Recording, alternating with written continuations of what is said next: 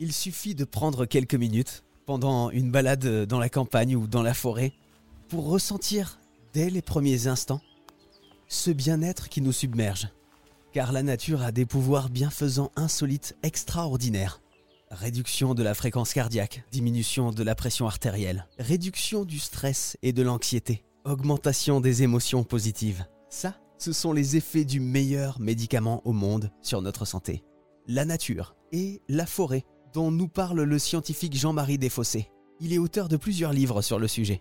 Les études parmi les plus solides qui existent ont été faites par le professeur Miyazaki, le même nom que le dessin animé, mais c'est une autre personne bien sûr, un neurobiologiste. Et ce qu'il a fait, c'est équiper les personnes de capteurs au niveau de l'électroencéphalogramme et il les a d'une part mis dans une salle où il y avait projection d'images de forêt, puis il a permis à son équipement d'être mobile et donc permis d'équiper des personnes qui se promenaient en forêt. Et là, on voit objectivement que lorsqu'on est en contact visuel ou complet avec le, la nature, la nature diversifiée, la forêt est un lieu par excellence pour cela, le, le, cerveau a une activité électrique qui est différente et qui est comparable à ce que l'activité électrique de personnes qui sont relaxées. À l'inverse, si vous privez, si vous mettez les personnes dans un environnement qui est un environnement bétonné, vous avez un développement d'une activité électrique qui va vers celle de personnes stressées. Donc là, c'est vraiment une mesure euh, très profonde. J'ai entendu d'autres études qui, par euh, imagerie euh, résonance magnétique, permettaient de voir quelles zones du cerveau s'activaient et on sait que les zones bétonnées activent plus les amygdales qui sont un des centres de la gestion du stress, enfin de l'activation des, réseaux de stress. Vous voyez, il y a vraiment des, des mmh. mesures tout à fait euh, profondes et chaque fois que l'on creuse sur un indicateur de stress objectif, on voit de fait que la nature a une action euh, profonde sur le, sur le fonctionnement du corps et, et cette action va dans le sens. Oui, donc la science arrive vraiment à le prouver hein, maintenant. C'est pas une supposition, c'est vraiment quelque chose qui est établi pour qui s'intéresse à ces études et ce sont des études solides. La nature est un besoin fondamental pour le bien-être de l'être humain.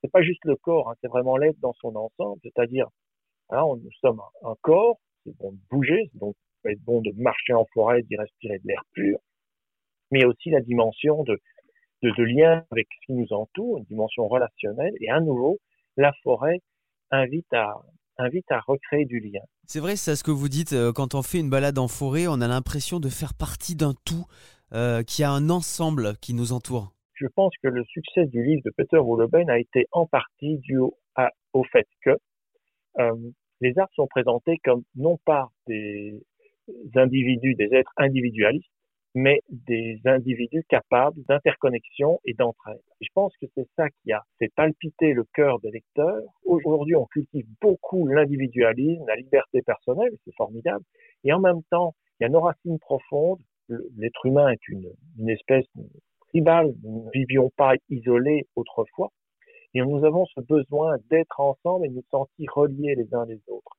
Et en forêt, mais on, se sent relié à la nature, on se sent faire partie de la nature, on se sent à la fois petit, mais à la fois faisant partie d'un grand tout, en interconnexion. Et je pense que ça, c'est nourrissant aussi. Mmh. Et c'est fondamental pour le, le déploiement de l'être humain dans cette dimension euh, psychologique et j'ai presque envie de dire un petit peu spirituelle, cette foi en la vie, cette exubérance de formes, de couleurs et d'élan sans cesse renouvelée au fil des jours et des saisons. Ces mots vous ont fait le même effet qu'à moi? Allez, venez, on va faire une petite balade en forêt.